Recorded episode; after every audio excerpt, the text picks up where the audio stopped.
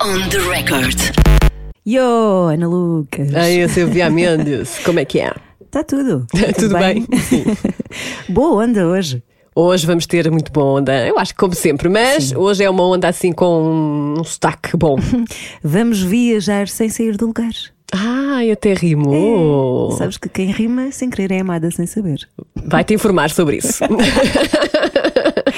Quem rima muito e é amado, e certamente que sabe, é o Gabriel o Pensador. Gabriel Pensador, sim, acho que é amado por muita gente. Eu amo muito, gosto muito dele desde sempre. Sim, é o nosso convidado de hoje, ele que não é só rapper, eh, não é só músico, também é escritor. Uhum, tem livros. E tem uma série de projetos de solidariedade social que são tão bons. É um bom homem. é? Trabalha muito com crianças. Sim, sim, sim. Ele gosta muito de dar oportunidade, oportunidades a crianças. Sim, no fundo, a mudança do mundo começa aí, com os pequenitos. Exato, ele, ele tem tem essa noção. E ele tem uma música que fala mesmo sobre mudar o mundo mu- na mudança da mente. Qualquer coisa assim. Também tem música nova, está a pensar num novo disco, já está Pois a trabalhar é. num novo álbum e estamos muito ansiosas para ouvir. Um, isso significa também, certamente, que não tarda, está cá para mostrar. Sim, ele diz que se tivesse uma data para. Ai, não posso dizer já, meu Deus, já estou aqui a desvendar coisas. Ouçam. Não desvendes, não, Não, não, desvendes. não. O Gabriel diz também que a cura está no coração. Uma das músicas também mais recentes. E depois tem agora a mais recente, eh, mesmo assim, a última aglomeração a dois com Ivete Sangal. Gabriel, o Pensador, não tarda aqui no podcast M80 On The Record. Agora vamos às notícias. On the record. Ana, lembras desta canção? Esta.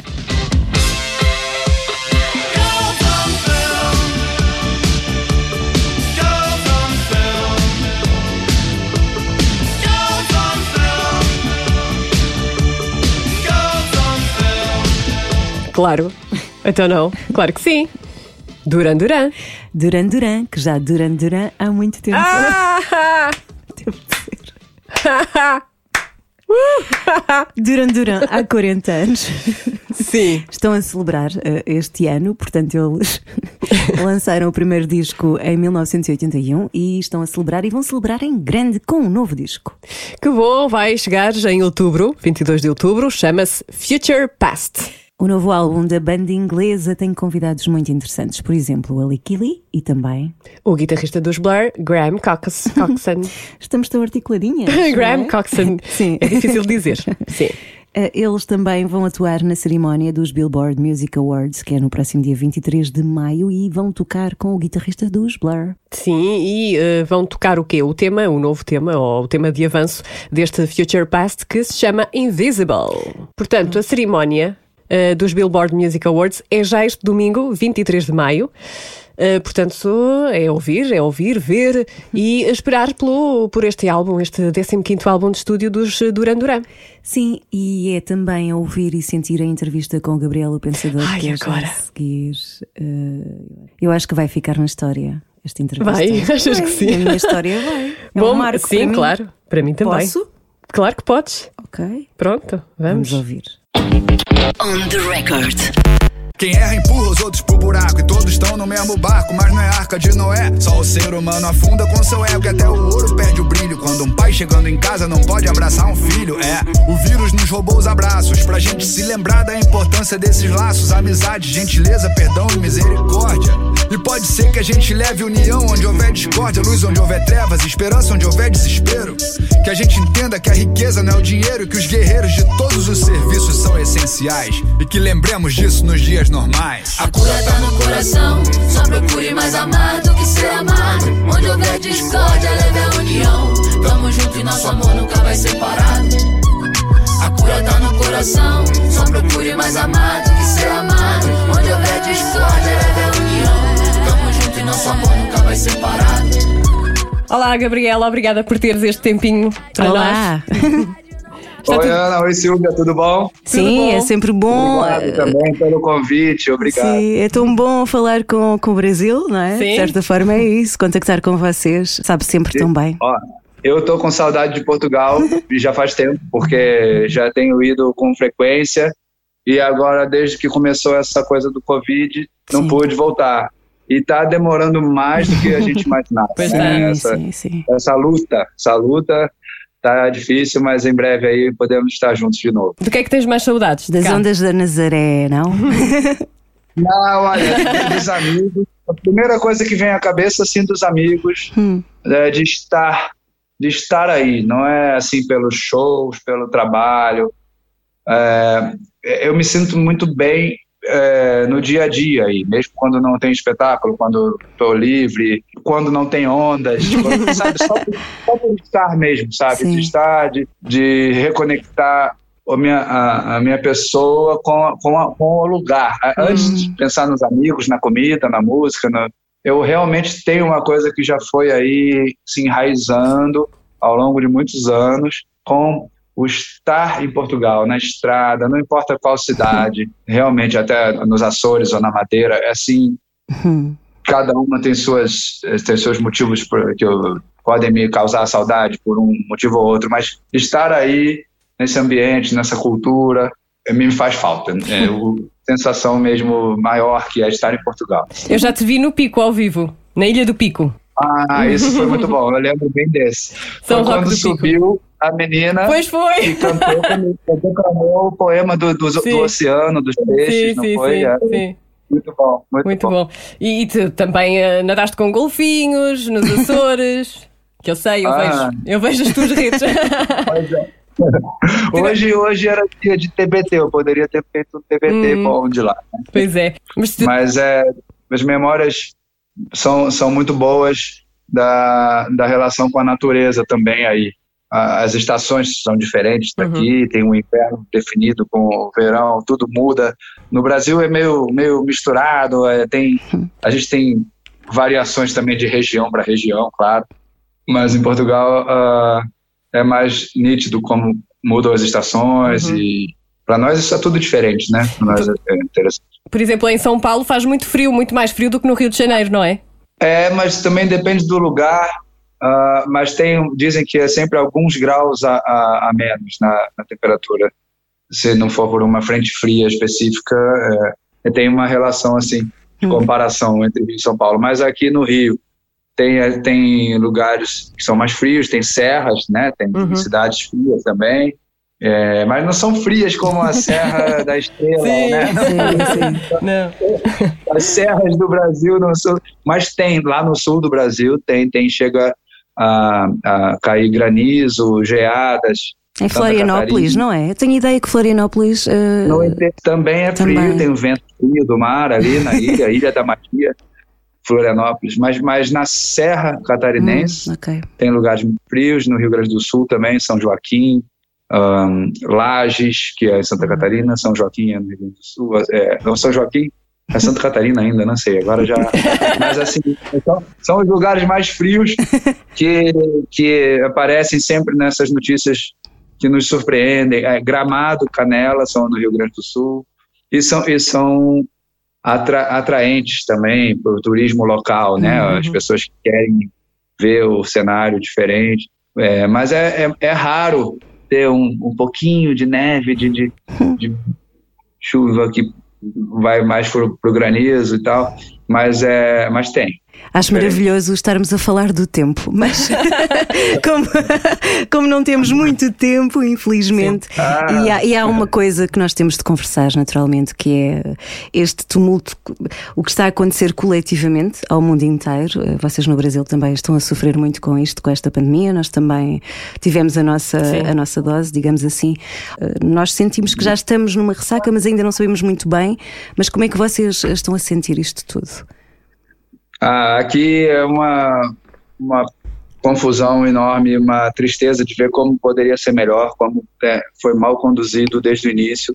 Os governantes, o governo federal, um desastre, mas é, também por essa, essa, essa briga de egos entre os governadores e o presidente e, e não se pensa na população, se pensa na política primeiro. É, sempre foi assim no Brasil, eles, eles não, não se unem nem num momento assim de, de catástrofe. Deveriam se unir e pensar ah, no bem de todos, mas é, isso também é um reflexo de uma mentalidade que é triste dizer isso, mas que ultrapassa a classe política, né? Tem pessoas que querem se beneficiar da desgraça alheia ao ponto de é, surgirem vacinas falsas, Sim. é, desvios de verbas, aí voltando para a política, mas enfim, sempre tem alguém que é conivente com isso, que é um empresário, que, é um, que não é político. Então, quando eu tenho feito minhas críticas, eu tenho lembrado cada vez mais que não adianta só falar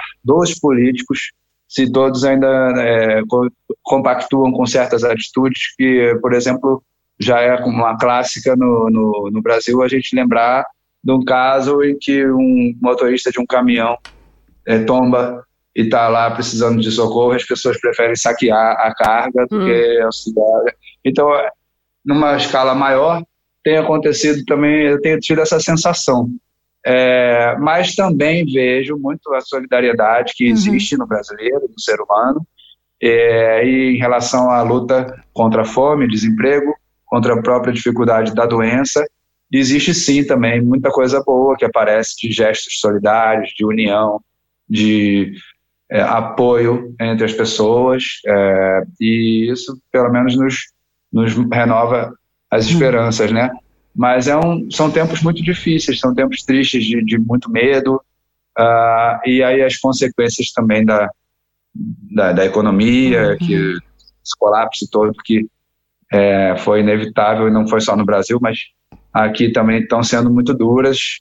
A gente teme, é, não sabe em quanto tempo o Brasil vai poder se recuperar, é, a violência que aumenta, é, todos os reflexos dessas crises econômicas que vêm também, né?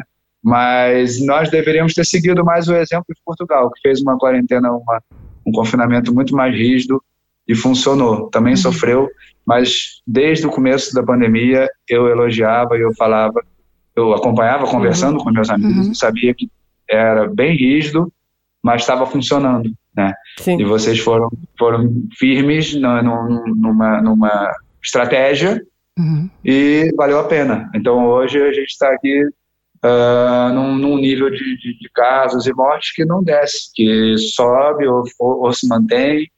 Então não dá nem para prever muito as coisas uh, e o ritmo de vacinação também é muito baixo. Então fica difícil até prever quando vai ser o momento de, de, de começo de uma melhora real, né, de um alívio. Uhum. Então, é, ainda ter paciência e cuidados, e mesmo assim já começa a ter aquela vontade de, de trabalhar e as pessoas com necessidade de trabalhar, então é um conflito grande. Uhum. Tu, tu, não, não ficaste parado, não é? Te, fizeste duas músicas, eh, A Cura Está no Coração, Aglomeração a Dois, também eh, criaste um Senta Poesia, não foi? Ah, sim, sim. Tens feito muita pois coisa. É, foi, foi é diferente do, do ritmo anterior, né? Eu estava trabalhando muito na estrada, correndo muito, uh, e, e, teve um lado bom, é, respirar um pouco mais. Foi até no momento em que eu de qualquer maneira seria seria duro de um jeito ou de outro, mas eu perdi meu pai ano passado em abril, uhum. então tive um tempo um ritmo de vida que também nos permitiu digerir isso sem estar na estrada, fazendo shows, como em outras situações que, por exemplo, quando perdi meu avô, não, eu estava entrando no palco numa outra cidade, então essa, isso não aconteceu. No passado, a família se uniu, mesmo sem, sem os abraços, uhum. né? mas é, é, nós estávamos ali conversando muito no grupo da família, no WhatsApp, entendendo as coisas e aceitando da melhor forma. E nisso, essa, essa, esse tipo de música, A Cura Está no Coração, foi uma reflexão uhum. também sobre, sobre muitas coisas do amor, da união.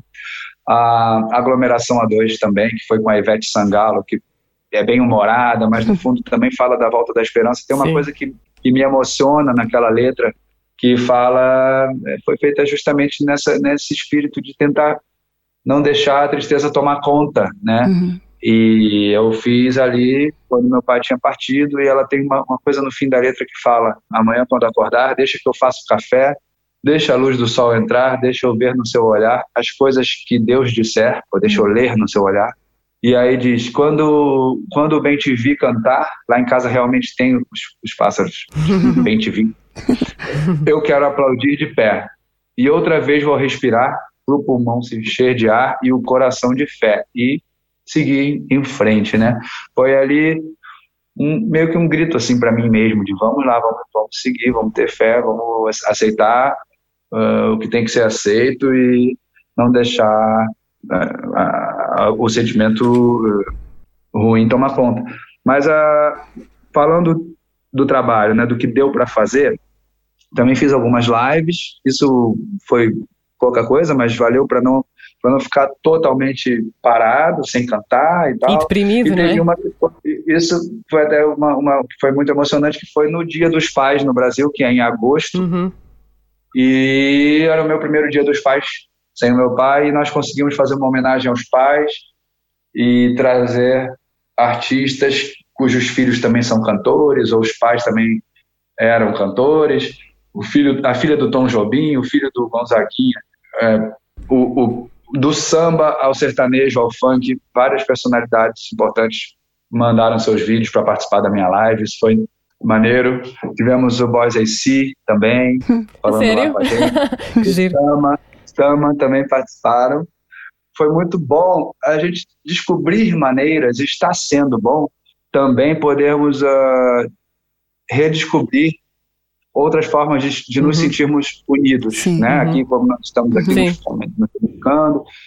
Olha que curioso. É, na minha vida, é tão corrida de shows, eu às vezes vou numa cidade, visitar uma cidade, seja no Brasil mesmo ou em outro país, e eu me lembro do amigo que mora lá e que gostaria mesmo de encontrar e eu não posso porque eu vou acordar cedo para pegar o voo ou porque não descansei bem e tem o show e ele também não pode porque o horário não não combina. Olha, eu tô indo para São Paulo, vamos lá. Então, quando for para São Paulo, me avisa, vai, vai, vai. E, não encontra, você percebe depois que está há seis anos sem falar com aquele amigo, uhum. que não fala com ele, não conversa com ele. E agora, ao contrário, tenho amigos que estão aí em Portugal, ou que estão mais longe ainda, ou que estão no Brasil, mas que não podemos nos ver pelo, pelo confinamento, que os shows nem acontecem, as viagens nem acontecem, mas nós descobrimos que temos tempo, sim, para parar e falar e saber se ele está bem mesmo uhum. e conversar de verdade, é, que às vezes é muito melhor e mais importante uma conversa por um vídeo ou por áudio do que o encontro no camarim. Ei, encontrei aquele amigo, ah, tira uma foto, encontrou. Depois, três anos depois, vai encontrar de novo e aí. Não, a gente está redescobrindo também sim, maneiras de se dúvida. conectar e, e, eu sinto falta disso. É, a vida da estrada pode ser muito solitária nesse sentido.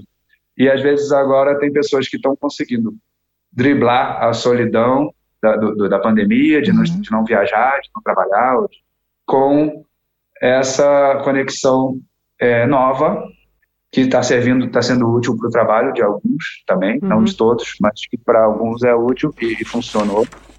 E não substitui os encontros pessoais em, outros aspectos, mas isso está sendo uma experiência interessante também. Mas achas que, hum, quando tu dizes a cura está no coração, quando isto tudo começou, havia uma sensação de é urgente estarmos unidos? Uma coisa quase, se não estivermos unidos, meu Deus, o que é que vai acontecer? Uhum. E, e ao, ao, longo do tempo começámos a perceber que não era bem assim e que afinal as pessoas talvez até possam estar um bocadinho mais afastadas. E há pouco tempo tu colocaste um vídeo no, na, nas tuas redes sociais a falar exatamente disso, do ódio, mesmo a nível político, já não parece que já não há diálogo, já não há espaço para, para conversarmos, para aceitarmos as nossas diferenças e, acima de tudo, para ouvir. Ou seja, no balanço disto tudo, como é que estamos? Mais unidos, mais afastados? Ainda não conseguimos perceber? Melhores pessoas ou piores pessoas? eu tento perceber, eu não pois consigo é, perceber.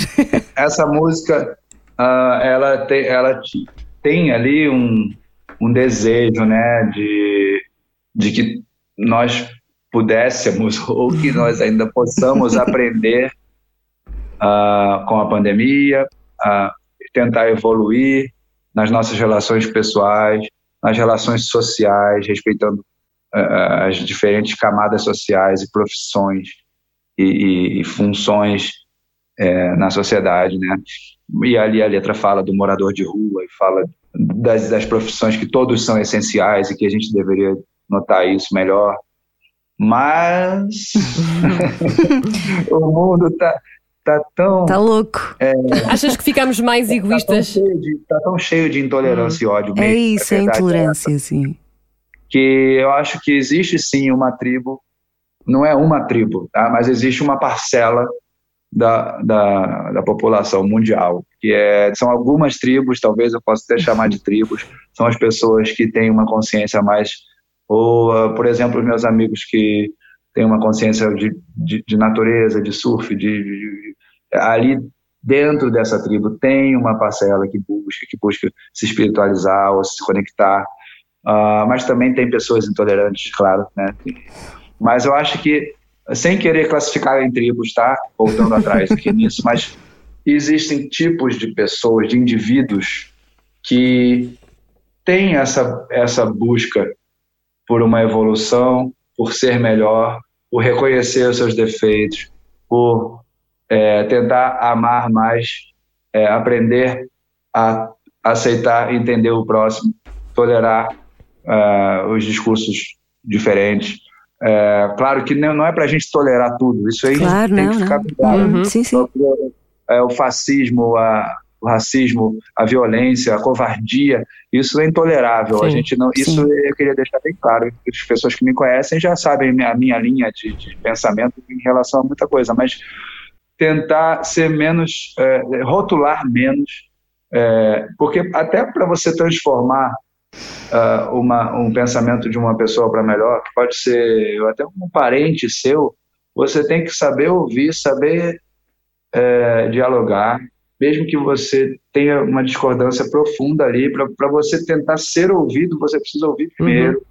E aí tentar entrar naquela, no coração daquela pessoa, plantar alguma coisa boa com as coisas que você pode oferecer. Mas vale a pena tentarmos, porque não adianta é, o, o- a agressão, o, o, o, xingamento, a- o, o, o ódio, seja virtual ou, Sim. ou pessoal, o bloqueio, o cancelamento, Uhum. não, não, não vão trazer benefícios para nenhum lado, né? Então, eu acho que a nossa esperança é, é também nas novas gerações. Sempre penso Ah, nisso, sim. sempre lembro das crianças. Eu também trabalho com crianças, já vejo que nós não nascemos com essa, com esses defeitos. eh, São coisas que nós aprendemos, temos que desaprender e, e tem gente batalhando por isso. Enquanto eu puder, eu vou, vou também continuar batalhando para espalhar um pouquinho mais da, dessas sementes do que eu acho que pode eh, ser bom para os meus filhos, para os netos que podem vir e para nós ainda usufruirmos também de mais harmonia Hum. e, e de boas vibes aí por aí. Tu, quando eras eh, mais novo, eh, tu dizes que tinhas vontade de mudar o mundo. Ainda tens, tens a mesma vontade de mudar o mundo? A mesma? Tenho, acho que o mundo ele vai, ele está mudando, né? Sempre. É, só que tem coisas que nos nos entristecem, que são até como, como falam das minhas letras antigas. Olha, Sim. o Gabriel já É falava isso É verdade. anos atrás e não mudou nada. E eu falo, ai, cara. Mas é verdade, é, é mesmo. corrupção do Brasil, ou sei lá o quê. Mas existem mudanças, algumas para melhor, outras para pior. Mas acho que os temas não são idênticos ao que eram, nunca. É, a gente fala de racismo hoje de uma maneira que não falava antes. É, eu fiz a música chamada Vamos Aí, Sim. ano passado, porque ainda é um tema Hum. é, é incrível como o racismo ainda é forte no mundo e ainda se fortaleceu na cabeça de muita gente, mas é na- inspirado em políticos como Trump e outros. Uhum. Mas ah, a gente tem ah, maneiras de combater leis que não existiam antes. Sim. Então as coisas mudam, sim. Só que ainda É muito Claro. lento, é muito lento, não é? é, Vocês no Brasil também eh, têm casos como aconteceu com o George Floyd. caso de, de, de, é, de um problema de uma guerra que não tem solução, que é a guerra contra o tráfico, que, que é, o- não, não, se prevê, não se previne é, a ida dos, dos, do- das crianças pobres Uhum. para o mundo do crime. Então, Sim. por mais que ponham exércitos de Sim. policiais que também vão morrer e, e- e que continuem combatendo e gastando milhões, e que isso serve também para os políticos faturarem em cima, como, como fazem com as guerras em outros países, né, que as guerras são fonte Uhum, de, de sim, receita para os políticos e para as empresas, fabricantes de armas e tudo mais. É, no Brasil, a guerra contra o tráfico também é, é usada para isso e para conquistar votos e tudo muito semelhante.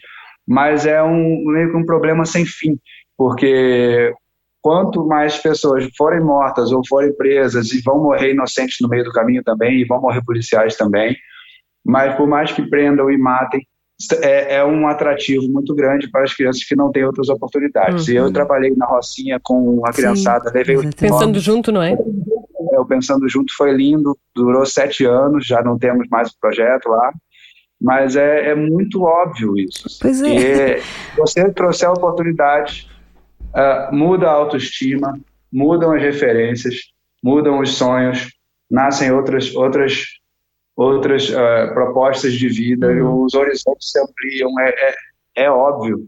E o governo, eu, eu e outras pessoas que querem fazer um projetinho, uma pequena ONG, devem fazer sim, devemos, é legal. Mas os governos têm tanto recurso para isso, as prefeituras, os governos dos estados, enfim, existe recurso, existe dinheiro de, de do Brasil e outros países.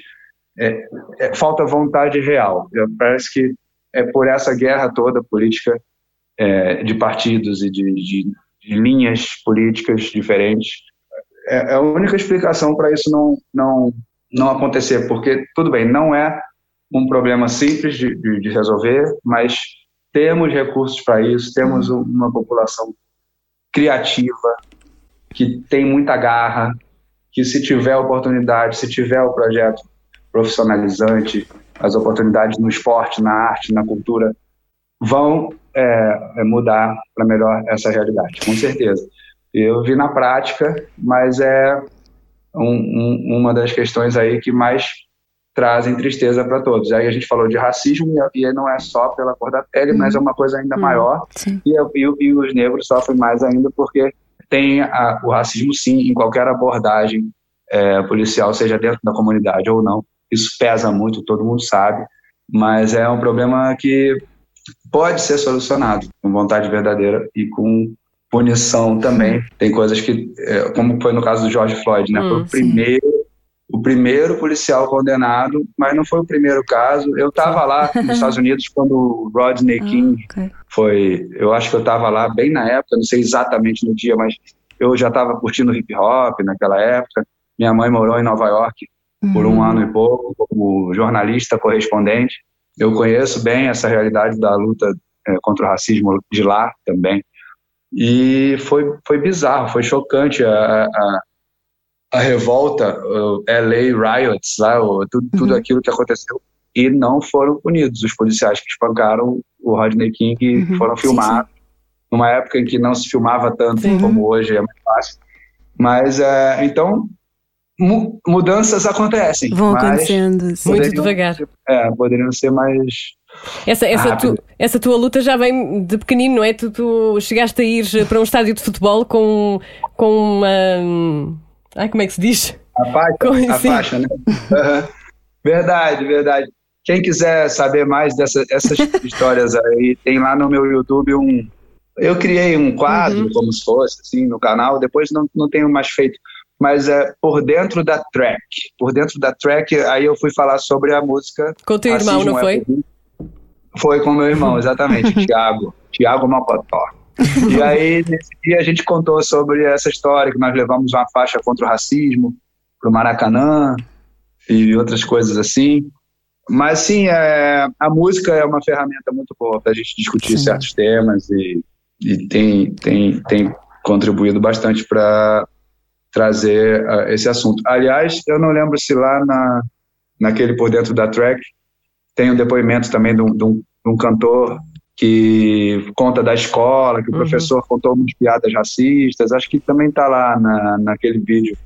Umas coisas que eu falo nas minhas palestras, é, são histórias que as pessoas Sim. trazem que me contam também, que tem a ver com as minhas músicas, são muito interessantes.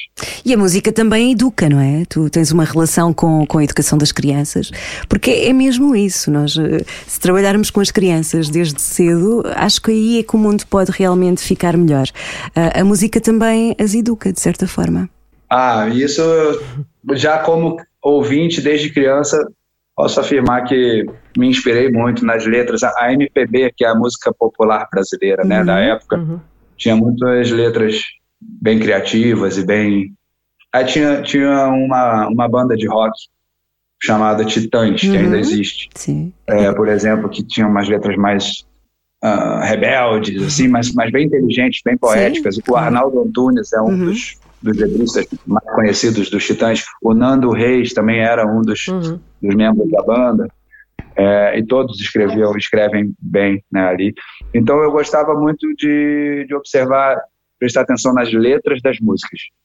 E, e aí veio o hip hop, o rap, eu também já entendendo as letras em inglês, é, escolhi mesmo essa, eu fui escolhido pelo rap para seguir o meu caminho na música, mas eu escutava as letras do Bob Marley, do Peter Tosh, de outros, do- até do samba e, e a música em geral, né? Não só o rap E lá. este eu- construindo ela também, é? ajudou a, a me educar nesse sentido, assim, me- a, a minha ideologia, a- os meus objetivos, é, na liberdade de expressão, Sim. na vontade de, de ter, de ser dono das minhas opiniões e, e ter atitude na vida e estimular isso nas outras pessoas.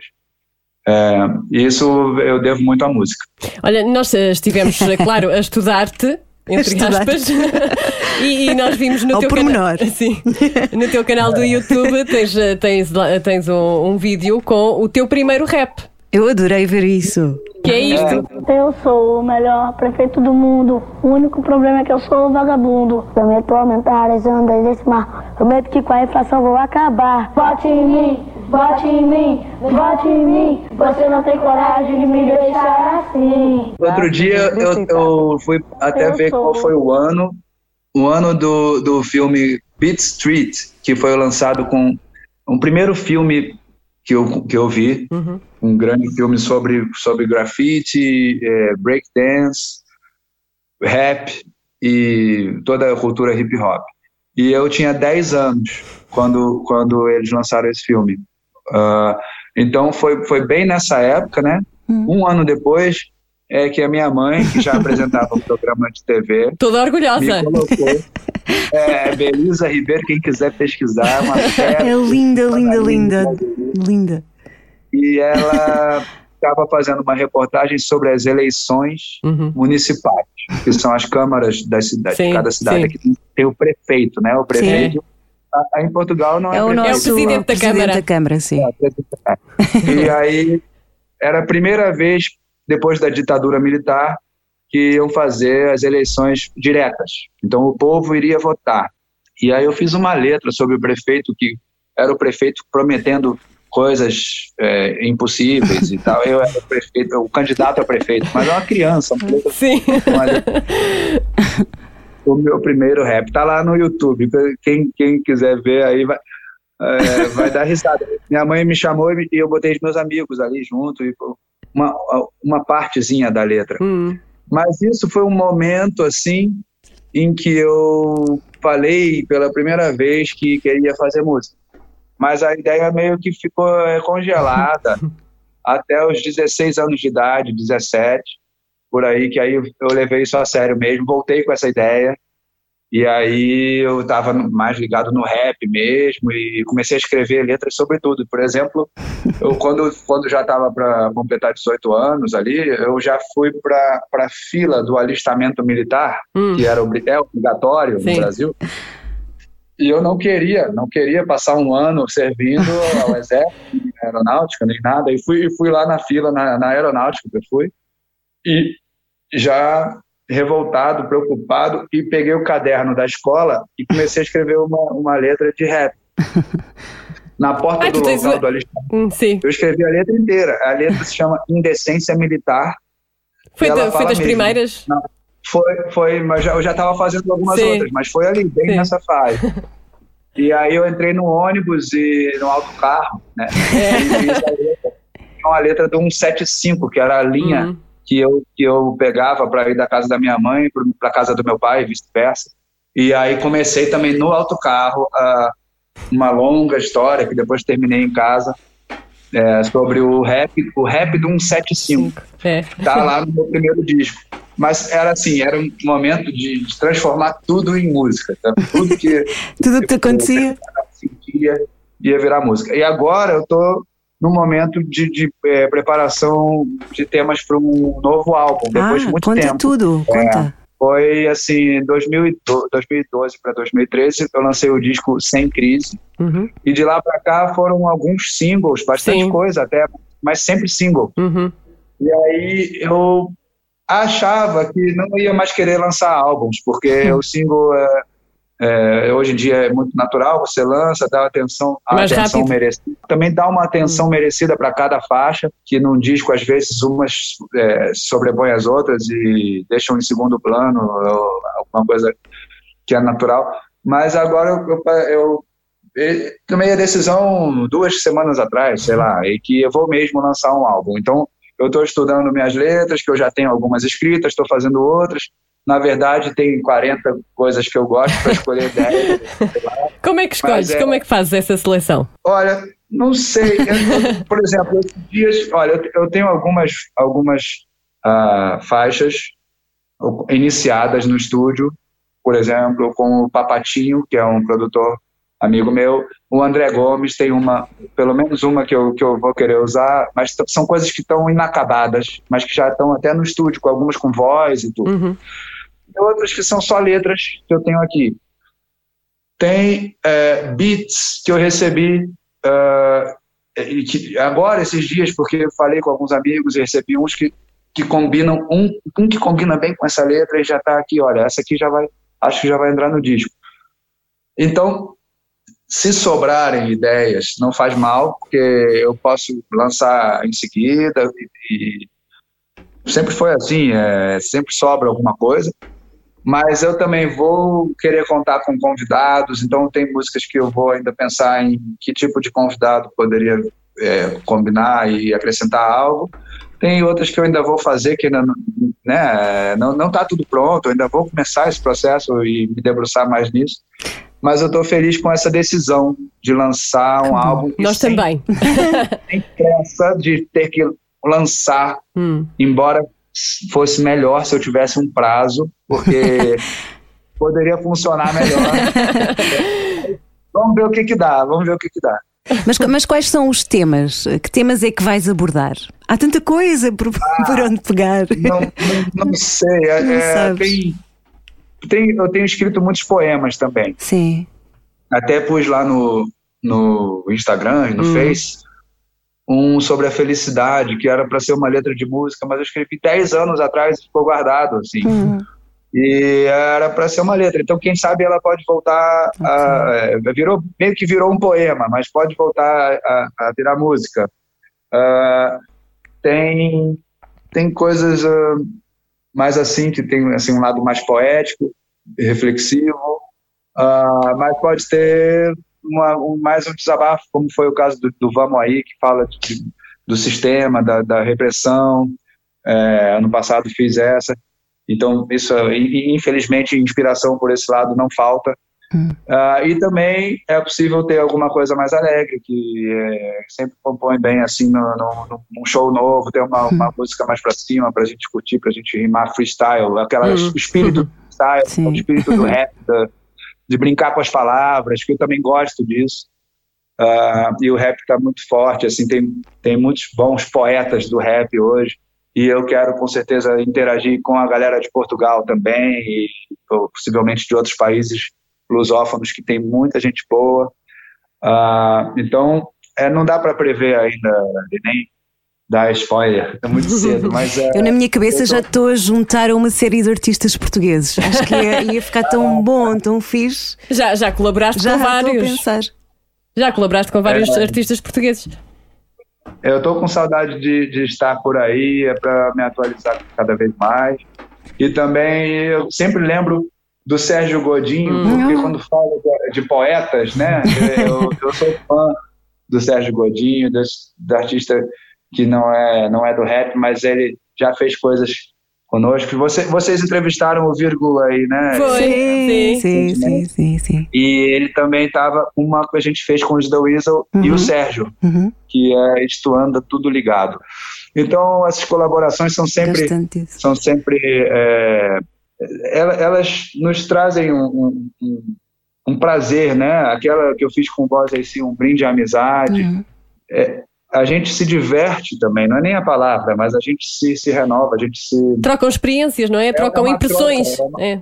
é, E há uma, É bom. uma, uma geração E é uma nova também muito interessante. também, Se eu fizer agora com, com uma pessoa da nova geração, Uhum. é bom também, Sim. como eu quando era eu era da Uhum. nova geração e o Lulu Santos, que era um Exatamente. grande ídolo, participou Sim. do meu disco, me chamou para o disco dele. É, essas essas interações também entre estilos e gerações diferentes é, são boas para quem as faz e para quem vai consumir e ouvir depois. Aprende sempre alguma coisa, não é? Ah, ah. Já que estamos a falar em, música, eh, vamos avançar para o nosso inquérito. Queremos conhecer a tua banda sonora, a banda sonora da tua vida, pode ser? Então vá. Então Fala vá. Quando eras pequenino, pequenino, lembras-te da primeira música eh, que ouviste? Ou que se não que ouviste, mas uma música que tenha marcado quando eras pequenino? Boa. Olha, essa, essa eu desse inquérito, porque é, eu, eu tenho, um- tenho tido um prazer assim nostálgico de pensar no passado, dessas coisas da infância.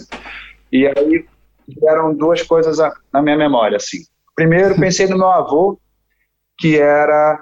Ele compunha samba e poemas, não era famoso, ele trabalhava como policial e também teve outros, outras profissões, ele não, não trabalhava com música Hum.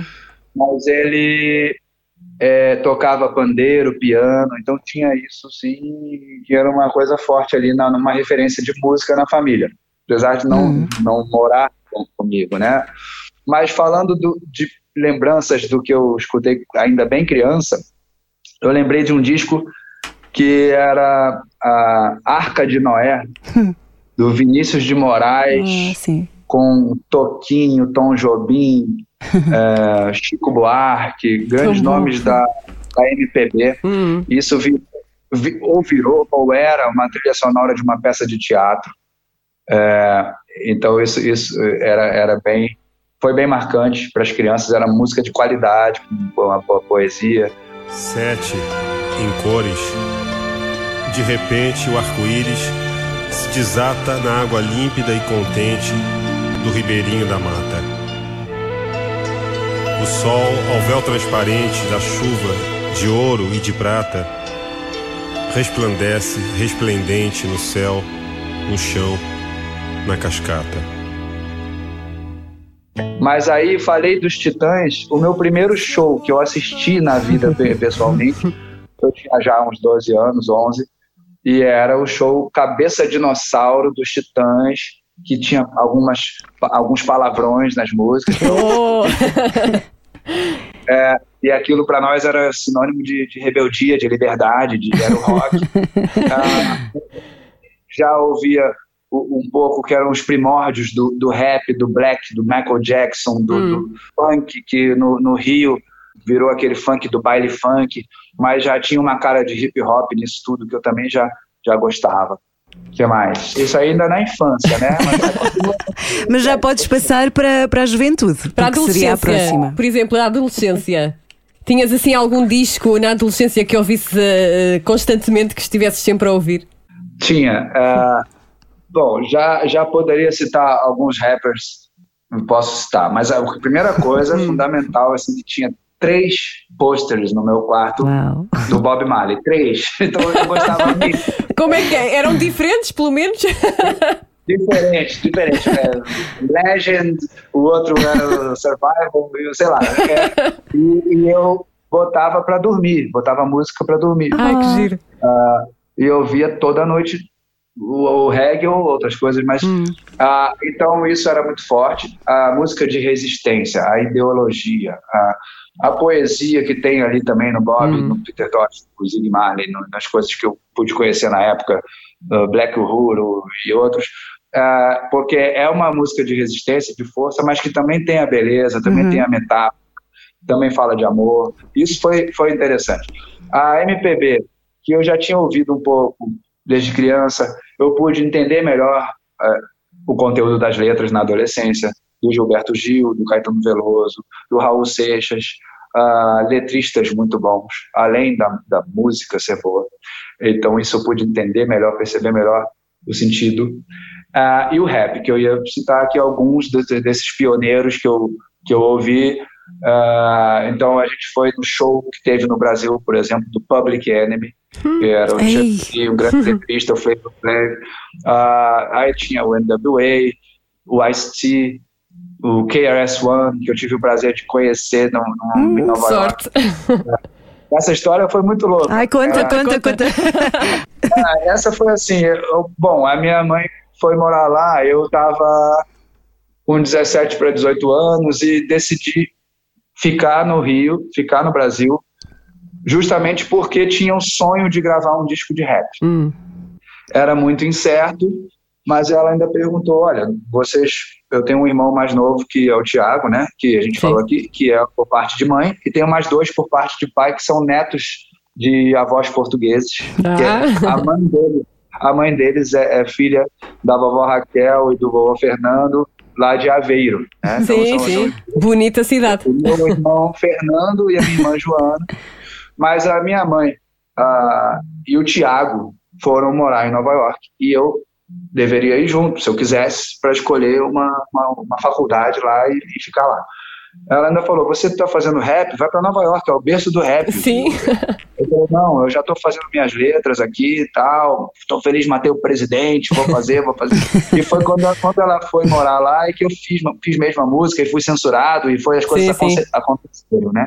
Mas antes, ali nesse período, eu fui com ela e com ele passar férias lá, um período de duas, três semanas, não me lembro, uma viagem de fim de ano que era para o meu irmão visitar a escola, para escolher a escola, uhum. para ver.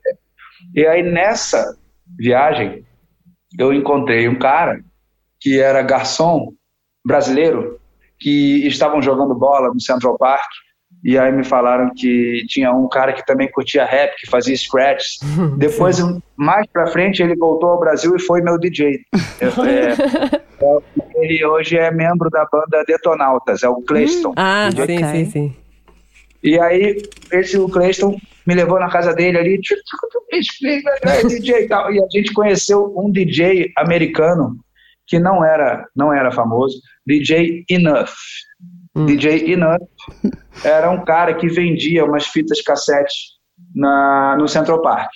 Olha isso, cara, muito bom. Ele pegava os, os discos de, de, hip hop clássicos, os, os, os, de sucesso no momento, ou as coisas clássicas, old school, e fazia, é, mi, fazia milagre ali, fazia muitas coisas boas, e gravava a fita e vendia a fita do DJ Enough, e, trocando back to back de uma música para outra e brincando, fazia é, uma fita única, uma coisa única sim, que ele sim. criou. Né? E aí a gente comprou umas fitas dele, trocou, pegou o contato dele. E, bom, lembrando que estamos falando de uma época que não tinha Instagram, Facebook, não nada, nada disso. Sim, né? sim, eu era um cara que comprou uma fita dele, e, mas eu falei que era do Brasil. E ele falou, pô, no Brasil vocês gostam de rap? Aí eu falei, olha, na verdade não, tem pessoas. Já existem alguns caras fazendo rap e eu também quero fazer, mas assim. Aí ele ficou com aquilo na cabeça, ele lembrou que era um jovem do Brasil que comprou a fita dele. Depois, numa outra vez, acho que foi em 95, uma outra vez que eu fui a Nova York, eu já tinha. Já tinha, sim. Uhum. Dois discos ali, uhum. por aí.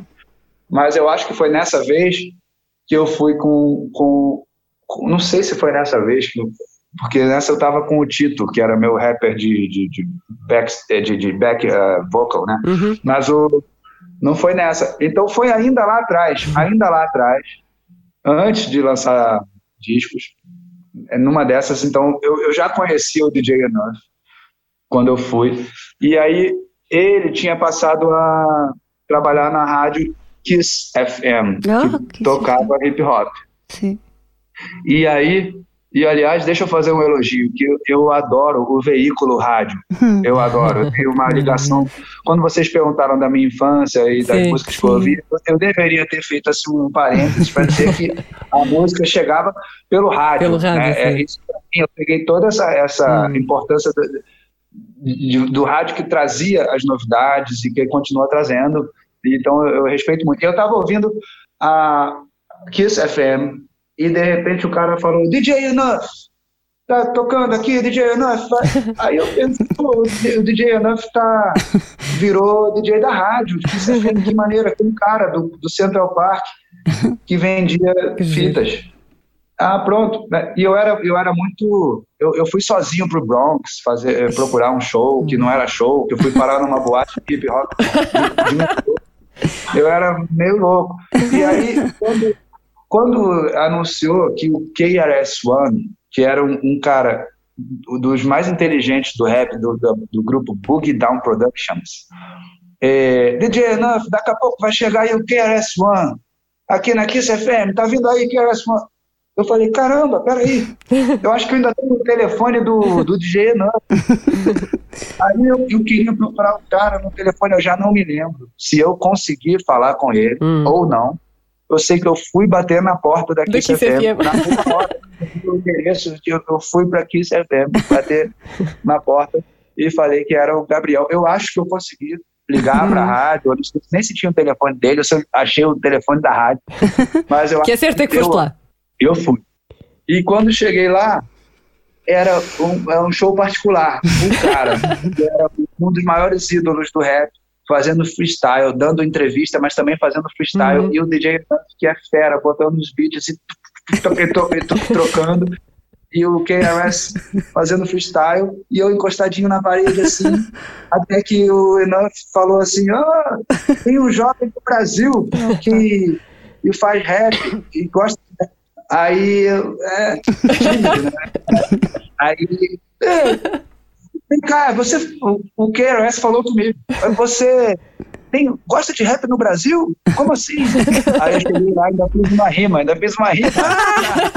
Em brasileiro? E lembras-te? Em brasileiro? Ei, KRS One, Gabriel, pensador de Tinker, from Brasil, com uma- duas palavras em inglês, Que bom. e o seguinte, português. Gabriel the Thinker.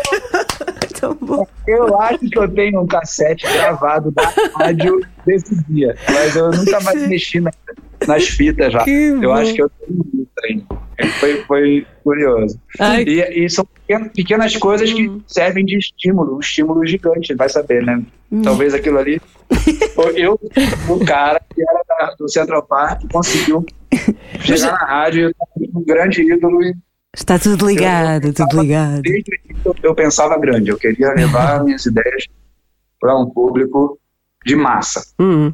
E aí tem uma outra coisa que aconteceu que eu tive que decidir que foi importante, além de decidir ficar no Brasil, eu também fui fui conhecer o pessoal do rap, censuraram minha música Matei o Presidente, Uhum. a música com atenção, mas era muito violenta Hum. e é, não podia tocar mais nas rádios e não sei o quê.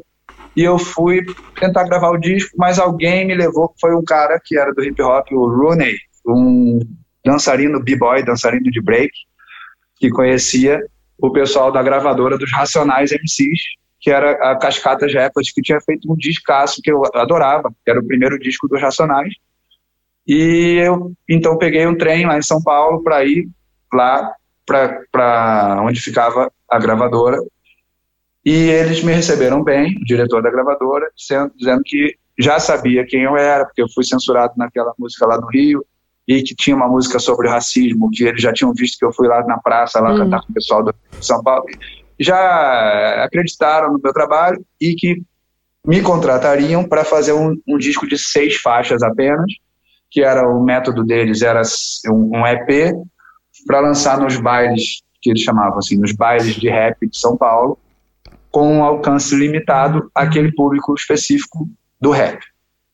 E eu falei para eles, olha, eu para mim é uma, um prazer estar aqui com vocês e tal, mas é, vamos pensar numa estratégia que é, também possa abranger uh, um público que não conhece o rap. Uhum. Porque a minha música tocou naquela rádio lá no Brasil, no, no Rio, na rádio pop, lá na rádio é, RPC, e o cara me ligou e falou assim: Ei, parabéns, você barrou a Madonna. Aí e a música ficou em primeiro lugar e eu também tive a oportunidade de cantar invadindo os palcos de alguns eventos, de eventos estudantis ou evento da consciência negra numa praia no Rio e cantar às vezes só com beatbox uma música ou duas e vi que o rap era e que eu queria chegar naquele outro público.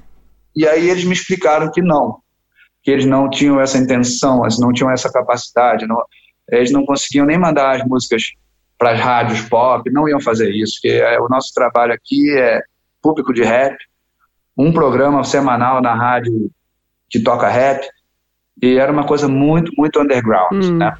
E aí eu voltei para o Rio com aquela coisa assim, eu, eu, tive que tomar essa decisão de, de recusar, de abrir mão, de recusar não, porque eu que fui pedir, né? Mas de abrir mão de, de, um, de, um, de uma oportunidade numa gravadora que eu admirava, o trabalho dos Racionais e tudo mais, que poderia ter sido bom também, mas eu queria fazer um trabalho de massa, como era o Ice-T, os Ghetto Boys, os caras que eu escutava lá fora, que mostravam para os Estados Unidos e para o mundo que o cara podia sair do gueto, podia sair de onde fosse e e, e ter poder com aquela música, de, de poder de expressão, poder de influência, de, de motivação, de tudo que eu achava que a minha música podia ter, porque o Bob Marley tinha na minha cabeça, os outros, e eu não queria fazer só aquilo com aqueles caras.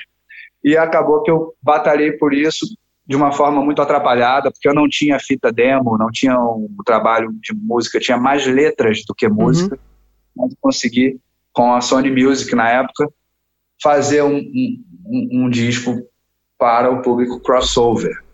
E hoje, uma das maiores alegrias minhas é, é, saber que o meu disco, esse primeiro disco, e o terceiro, que também foi uma venda é, é, de mais de um milhão e meio de discos, que esses dois discos, principalmente, abriram as portas para o rap lusófono. E o rap Sim. no Brasil é muito forte hoje, o rap no mundo todo é muito forte, mas a gente tinha barreiras para a nossa língua, né? Era uma coisa que as rádios não tocavam, as gravadoras não, não enxergavam, e o, o sucesso do, do meu nome, do meu disco, do meu show, das coisas que eu fiz, realmente contribuiu para abrir portas para outros. Então isso assim, é uma alegria enorme que, que me, me me deixa é, muito feliz daquela minha escolha, não apenas de, da gravadora grande, mas de ir nas TVs, no programa da Xuxa, Isso, isso é o topo de carreira, caramba. que foi uma escolha consciente. Eu queria fazer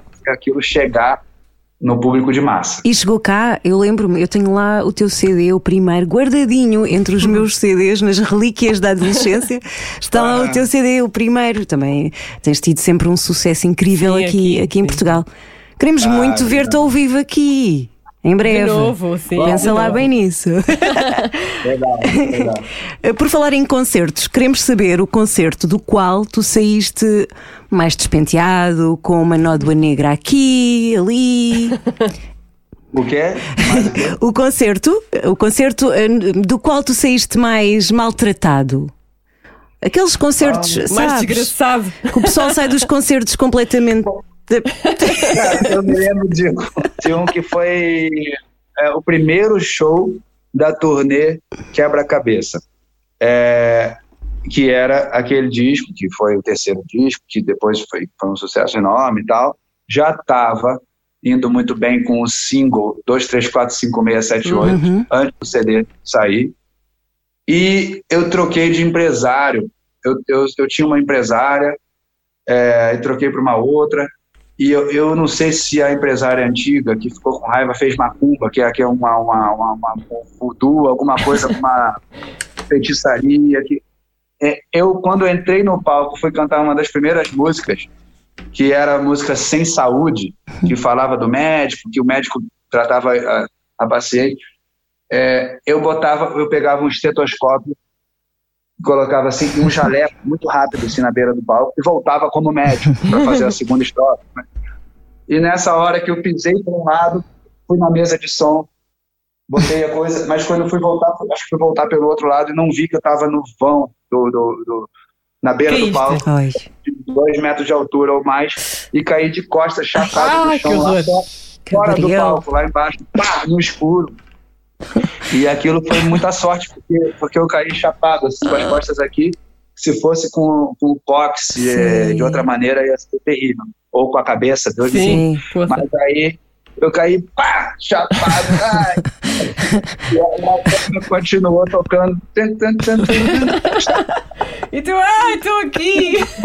Acudam! E a música sem saúde, né? E eu lá quebrado com a calça, a calça rasgou.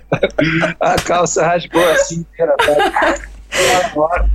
Aí eles o público não viu, acho que talvez ali a primeira fila deve ter pego. E eu me pegaram ali, aí eles continuaram tocando um tempão. Eu troquei a calça, fui, fiz o show, consegui. E depois fui direto fazer um raio-x ou Ah, uma pois. ressonância. Acho que foi raio-x só. E estava tudo Pra- bem? Pra, ver, é, raio-x, pra ver se tinha quebrado alguma coisa. do quebrou? E não Quebrou? Não quebrou? Foi, foi sair um pouco maltratado nesse sentido, né? Desse show. Olha, e um concerto que tu tenhas ido assistir, tenhas ido como fã, qual foi eh, um- o concerto que mais te emocionou? De quem é que foi? Ai, cara, é, sabe que é, é difícil escolher um- uma lembrança assim. Quando você falou, eu ve- a primeira coisa que veio na cabeça foram os shows do Rolling- Stones. Ah, Agora, lembrando do show do- dos U2, que vocês falam dois U2, né? YouTube, YouTube. YouTube. Eu, eu abri o show dele. Como é que vocês Eu- eu- dizem?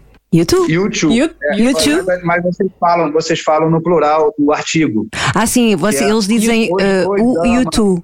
Sim, Hoje o dois, hoje o Ju, Sim, sim, hoje sim. dama, nós falamos no singular. Ok. exato. É o YouTube, o Bon Pois Jovi. é, pois é, pois é. Sim. Continua.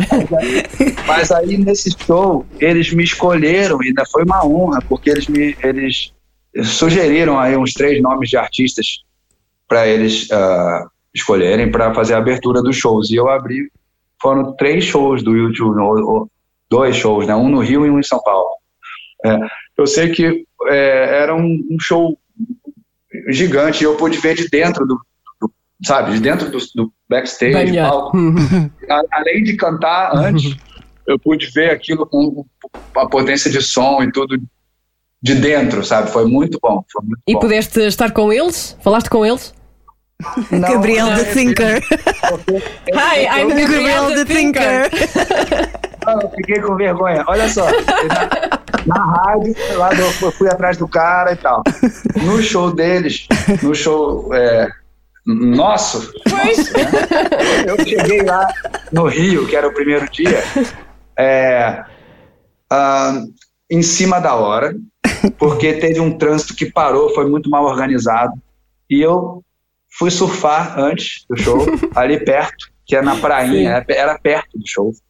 E aí, justamente para evitar problemas, eu estava já perto. Mas Uhum. mesmo assim, foi um caos, que foi a capa dos jornais no dia seguinte, a, a, a falta de estrutura do, do- da organização do show e tal. Que eu, ainda bem que eu estava perto. E eu fui, surf, eu fui surfar e tal, e tomei banho na casa de um amigo ali mesmo, que também é, é músico, e, e fui já planejado para ir direto pro show. Só que cheguei um pouco em cima da hora e tinha um presente no meu camarim, que era uma garrafa de champanhe gigante, com um bilhete escrito à mão por eles, é, assinado por cada um dos quatro. Ah, Angel Gabriel, Flies High e tal, não sei o que. Anjo Gabriel que voe alto, mas não tire os pés do chão.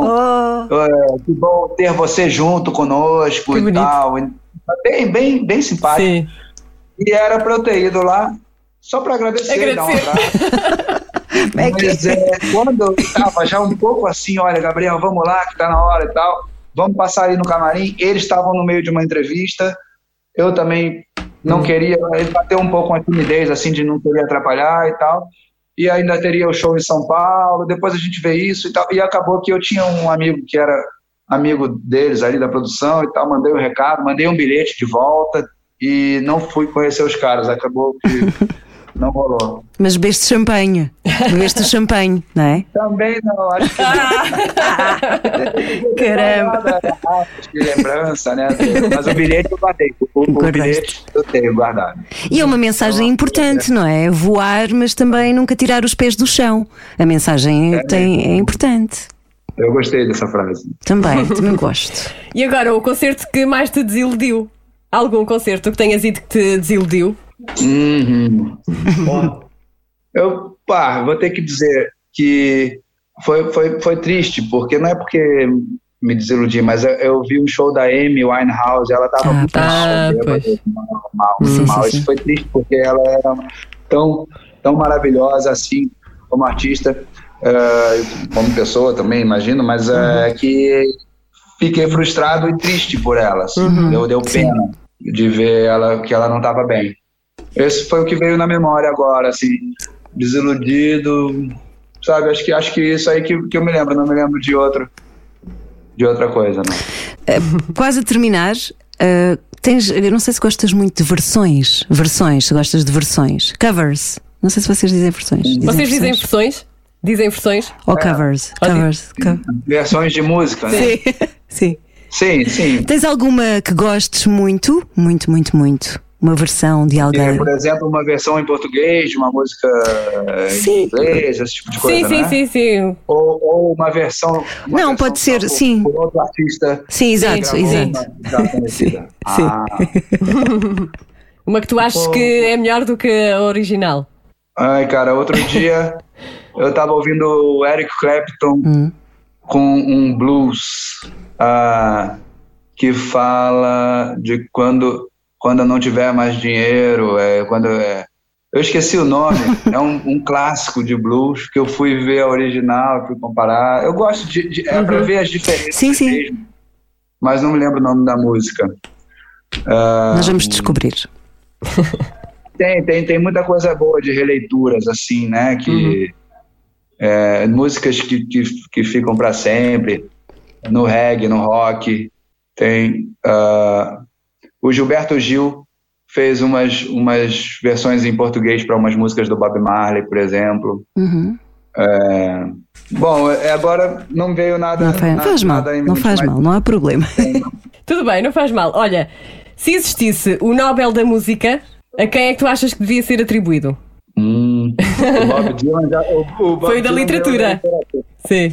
Ah, da música, não sei se poderia ser até a- daqueles maestros antigos da música clássica, Uhum. mas eh, falando em maestros, tem um cara que tenho uma, tem uma história triste que é o Curtis Mayfield, que era um, um dos maestros black, né, como Isaac Hayes ou James Brown, e ele eh, tinha uma voz aguda, diferenciada, assim, e um trabalho muito bonito. E ele tem uma história triste que ele é, a, aquele material, a- equipamento de iluminação do show caiu e o deixou é, tetraplégico. Ele não pôde mais nem mesmo cantar, porque não tinha mais fôlego e tal, e teve que interromper a carreira dessa forma.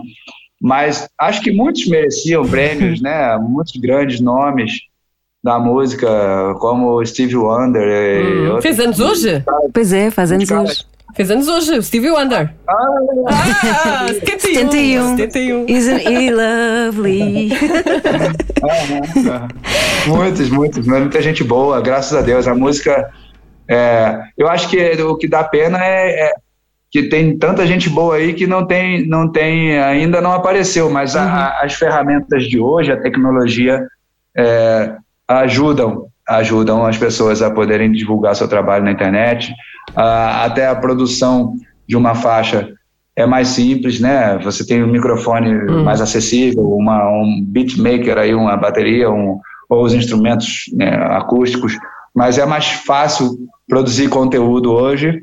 Então acho que teremos muitos, muitos é, candidatos a esse prêmio Nobel da música aí aparecendo daí para frente. Gabriel, para terminar, na M80 nós costumamos dizer se a sua vida tem uma música, ela passa na M80, por isso temos de saber uma música que seja que esteja no top 10 da tua vida, uma das mais importantes da tua vida. Eu sei que é Ah. difícil. A primeira que vier à Olha. cabeça. É para terminar em beleza. Uma música da minha vida, não seria uma música minha, né? Pode ser. Pode ser. Porque Olha, não? Eu me lembrei, eu, eu acho que é a saudade, a saudade de Portugal, mas eu me lembrei da música Tais a Ver, que eu amo Uhum. e que eu mato a saudade dela no palco quando vou a Portugal, porque no Brasil eu não costumo cantá-la. Então pode ser uma música aí Boa, pra boa. ilustrar. Gabriel, que boa onda. Foi tão bom conversar Obrigada. contigo. Muito obrigada. E cá te esperamos. Sim? Vamos. Um beijo para todos aí da M80, prazer Obrigada. falar com vocês. E tá mais pertinho assim, é, dessa maneira por enquanto. E espero estar junto aí Sim. fisicamente em breve. Tudo bom para vocês. Beijinho, obrigada. Beijinho, muito obrigada. Obrigada. Beijinho. Uma luz acendendo, uma barriga crescendo, uma criança nascendo. Obrigado, Senhor. Seja lá quem for o Senhor, seja lá quem for a Senhora. A quem quiser me ouvir e a mim mesmo, preciso dizer tudo o que eu estou dizendo agora. Preciso acreditar na comunicação. Não há melhor antídoto pra solidão. E é por isso que eu não fico satisfeito em sentir o que eu sinto, se o que eu sinto fica só no meu peito. Por mais que eu seja egoísta, aprendi a dividir minhas derrotas e minhas conquistas. Nada disso me pertence, é tudo temporário no tapete voador do calendário. Já que temos forças pra somar e dividir enquanto estivermos aqui. Se me ouvires cantando, canta comigo. Se me vires chorando, sorri. On the record. Ai, Suspiros em série. é isto que eu tenho a dizer. Bom, dizer o que mais? Que na próxima semana também vamos viajar. Ai, que doce. Ai, vai ser um doce na próxima semana. Olha, eu vou dar-te um doce em troca de um beijo salgado. Vai ser uma grande festa. Hã? Com? Não vamos dizer. On the record.